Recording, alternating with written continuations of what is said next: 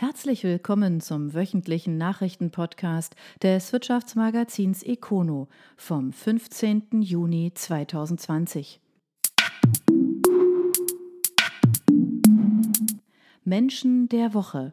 Neue Geschäftsführer bei einem Netzbetreiber und eine Reihe weiterer Personalien. Rheinfelden. Die ED-Netze hat mit Joachim Pfister und Boris Philippheit eine neue Führungsspitze und schraubt zugleich an der Ausrichtung des Unternehmens. Diese und weitere Personalien lesen Sie auf econo.de in unserem Dossier. Dort finden Sie auch die Nachricht über den Tod eines legendären Motorenentwicklers. Ich hatte schlaflose Nächte. Veranstaltungstechniker Martin Kranz über die Folgen der Corona-Krise für sein Unternehmen. Freiburg. Die Corona-Krise hat die Veranstaltungsbranche hart getroffen. Konzerte, Kongresse und Messen wurden abgesagt.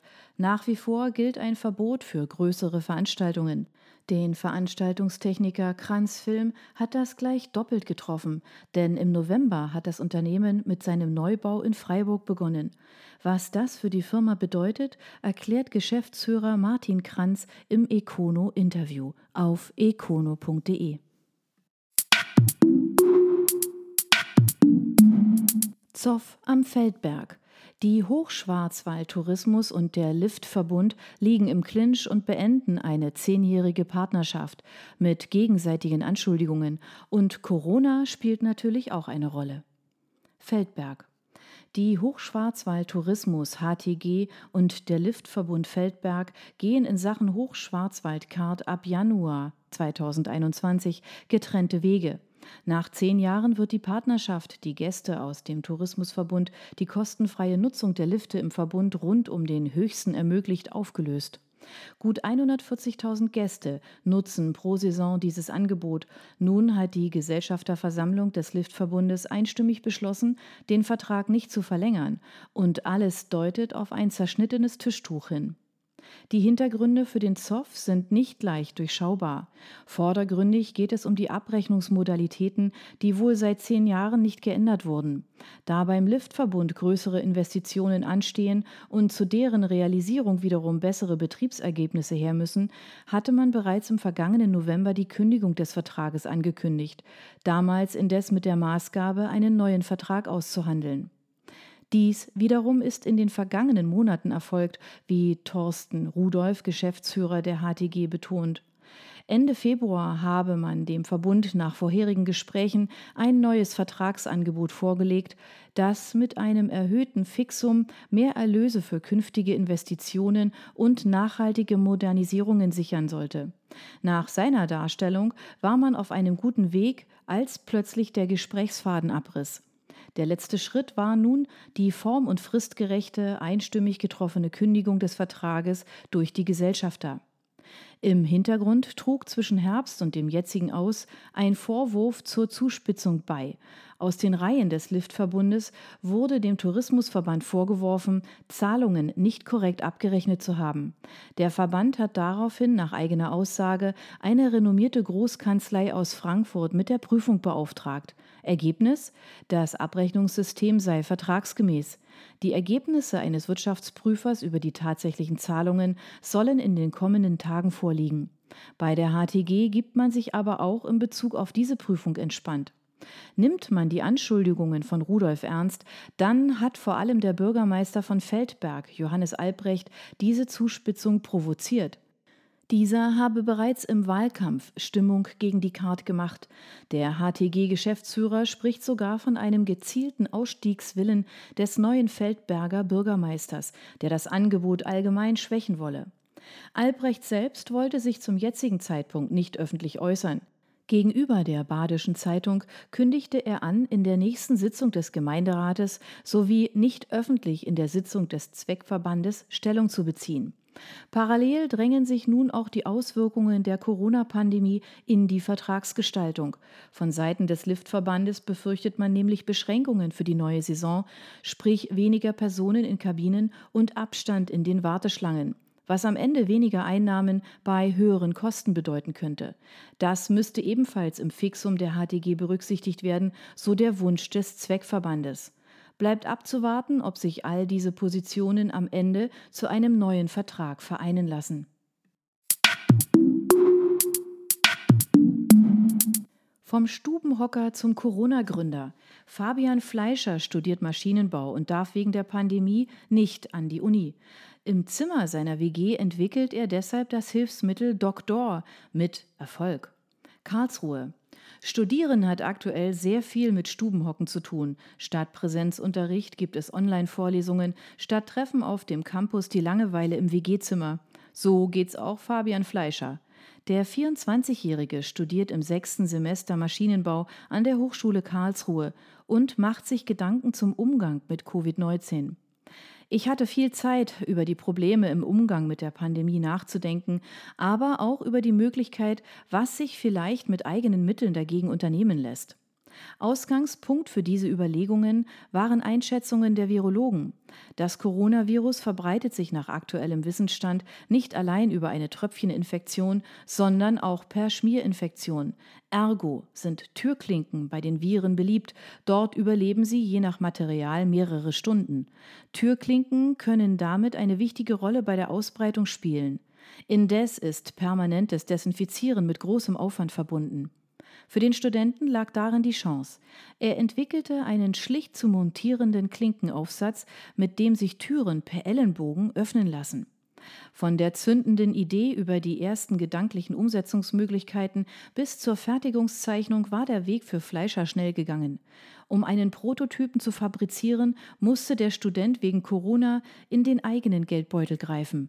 Statt in einem Makerspace entstand ein erstes Modell in seinem Zimmer, in einer Studenten-WG durch einen 3D-Drucker.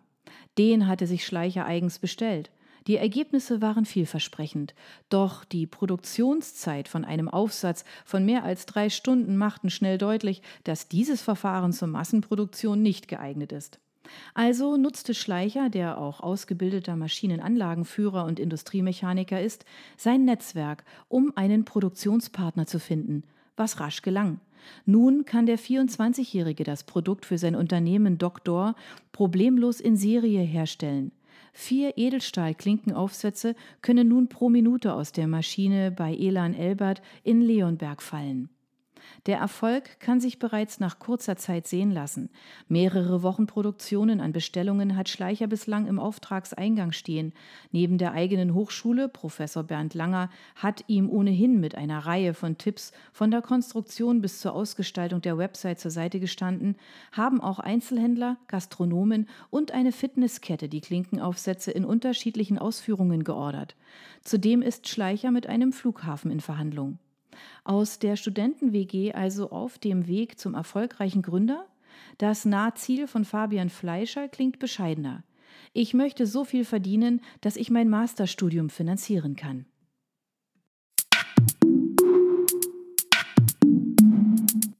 Ballow nutzt die Krise. Der Automatisierungsspezialist wird von zwei Seiten in die Zange genommen. Chefin Katrin Stegmeier-Hermle tritt die Flucht nach vorne an. Neuhausen auf den Filtern.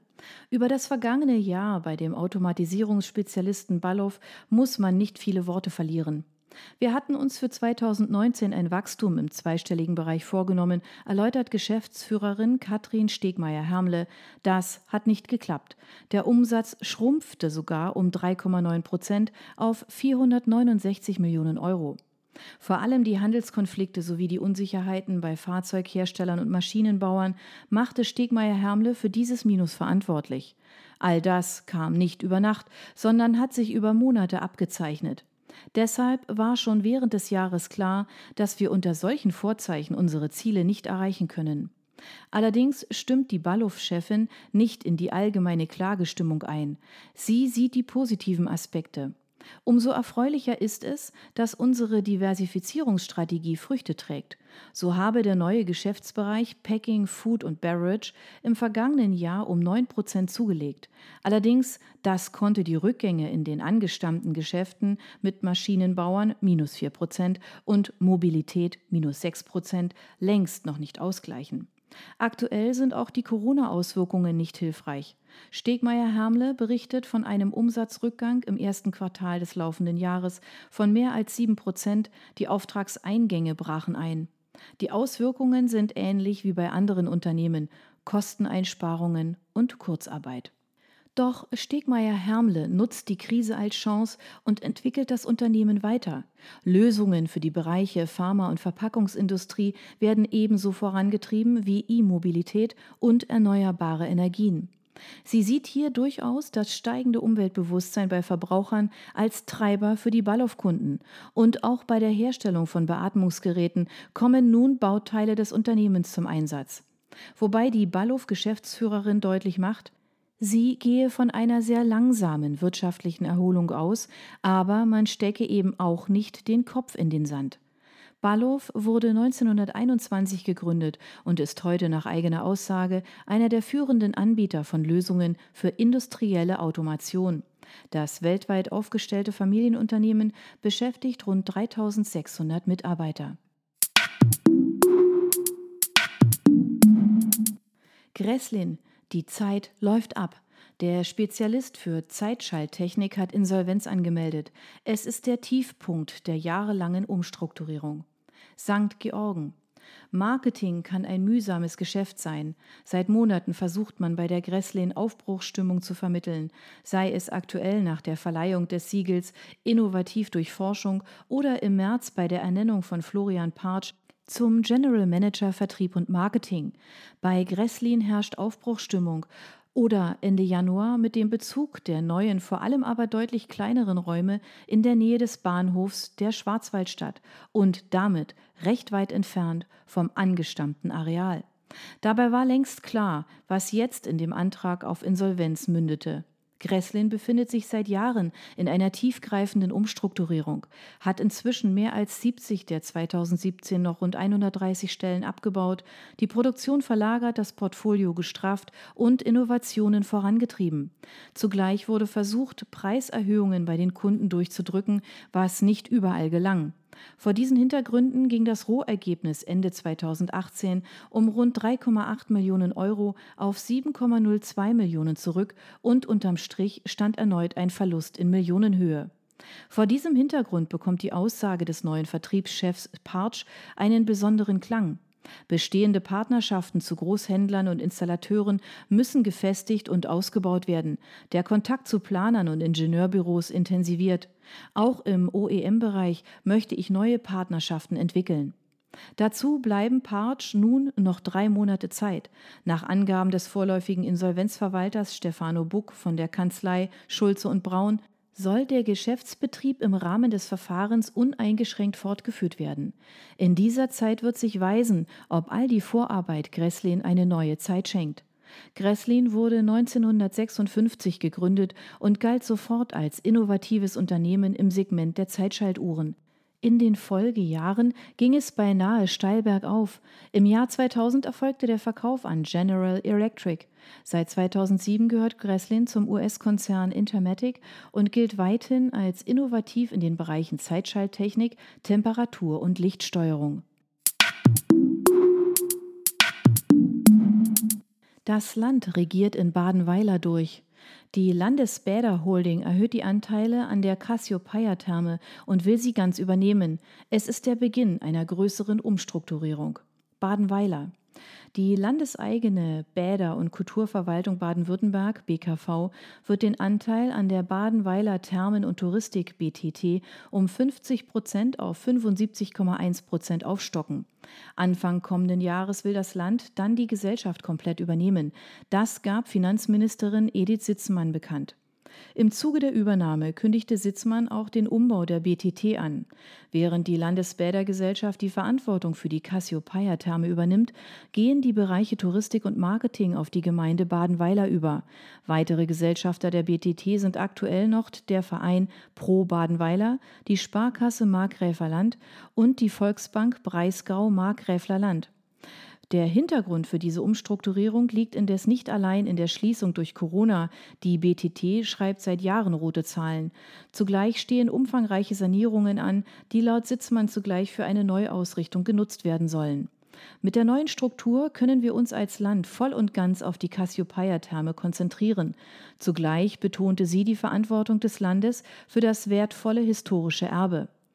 Die Finanzministerin sagte zudem, für die weiteren Bäder des Landes seien die Schließungen aufgrund der Pandemie zwar eine große Herausforderung, allerdings gäbe es in Baden-Baden, Bad Mergentheim und Bad Wildbad keinen akuten Handlungsbedarf. Andere Bäder haben finanziell zu strampeln. Die Meersburg-Therme verhandelt aktuell über eine Überbrückung in Höhe von einer halben Million Euro. Allerdings gab es nach Auskunft der Verwaltung gegenüber dem Südkurier zunächst nur ein einziges Kreditangebot durch eine Sparkasse. Deshalb sollen noch weitere Angebote eingeholt werden, wobei die Therme mit direkter Anbindung an den Bodensee ohnehin defizitär arbeitet. Man darf ergo gespannt sein, wie sich generell die Situation der Bäder im Land nach der möglichen Öffnung in diesen Tagen in den nächsten Monaten entwickelt. Die Landesbäderholding Bäder- und Kurverwaltung Baden-Württemberg geht auf die Gründung der Bäder- und Kulturverwaltung Baden-Baden 1934 zurück.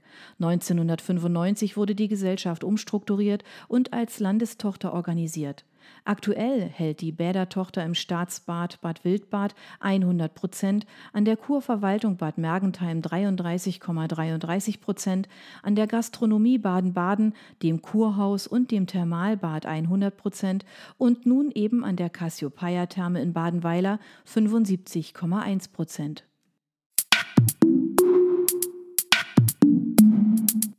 Digitalisierung tut nicht weh.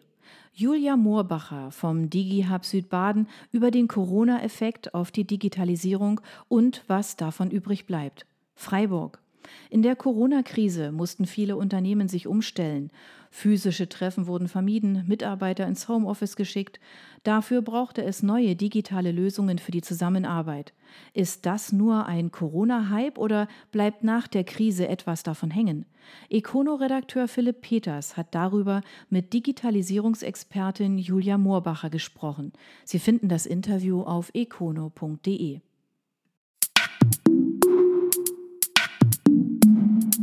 Nexway schreibt rote Zahlen.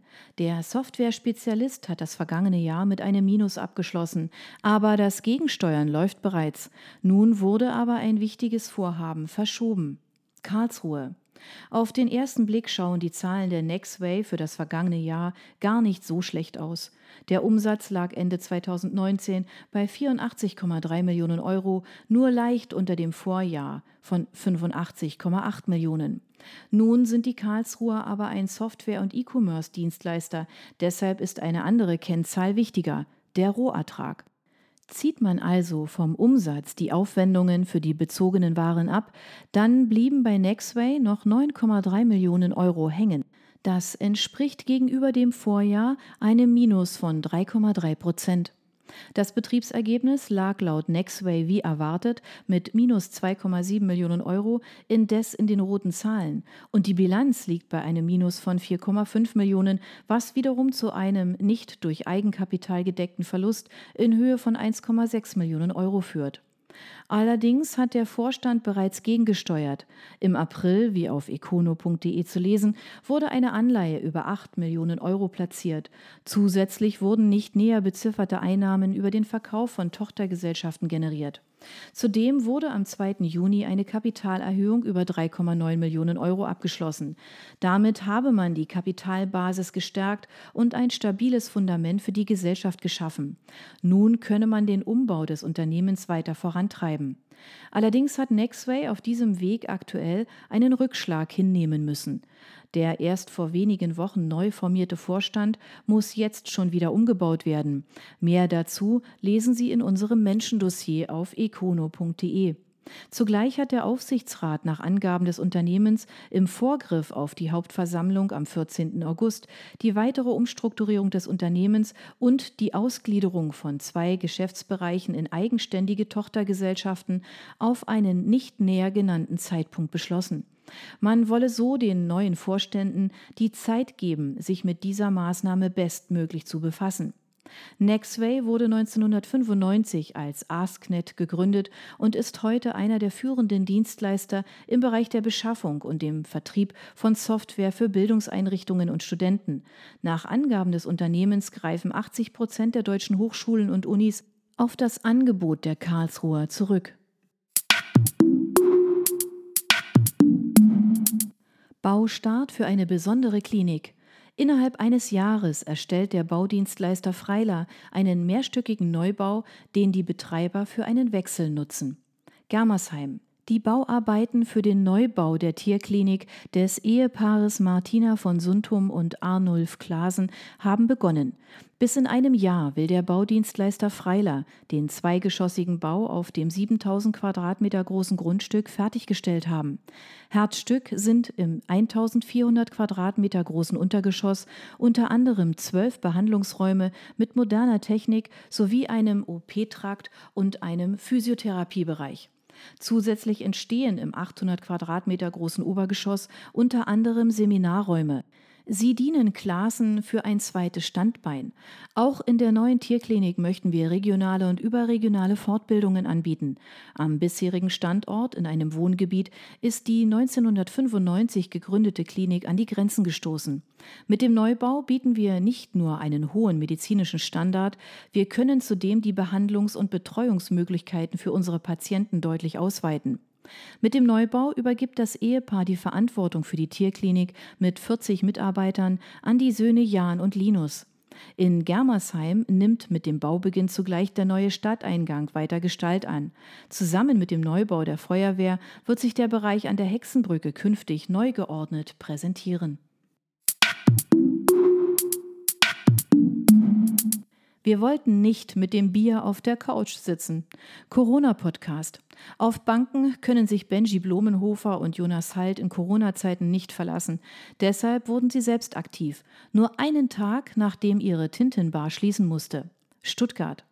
Am Freitag, den 13., haben wir die Nachricht bekommen, dass Bars geschlossen werden sollen, erzählen Benji Blumenhofer und Jonas Halt im Econo-Podcast über die entscheidenden Tage im März.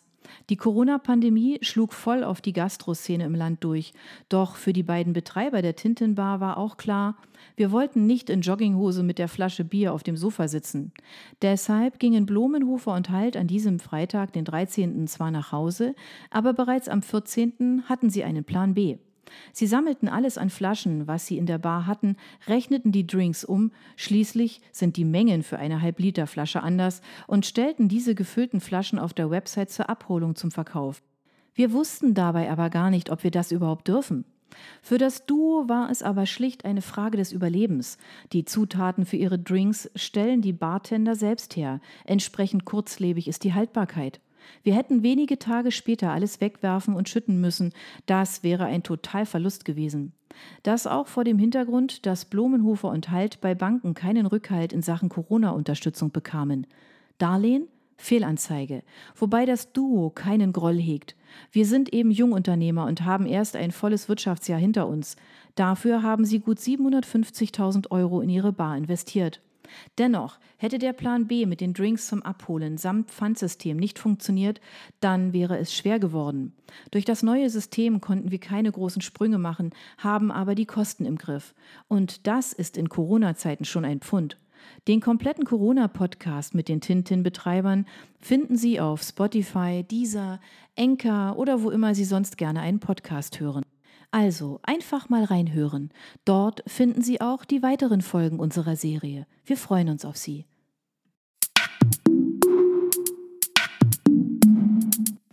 Das waren die Nachrichten des Wirtschaftsmagazins Econo. Ihnen gefällt unser Podcast? Dann abonnieren Sie ihn doch ganz einfach. Sie werden dann automatisch auf die neueste Folge hingewiesen, sobald sie online verfügbar ist. Sie finden uns auf Spotify, iTunes, Deezer, Enker FM und vielen anderen Plattformen unter Econo, der Nachrichtenpodcast. Sie möchten mehr zu Personalien, Events oder verschiedenen innovativen Themenschwerpunkten erfahren? Dann schauen Sie doch bei uns auf econo.de vorbei. Wir freuen uns auf Sie.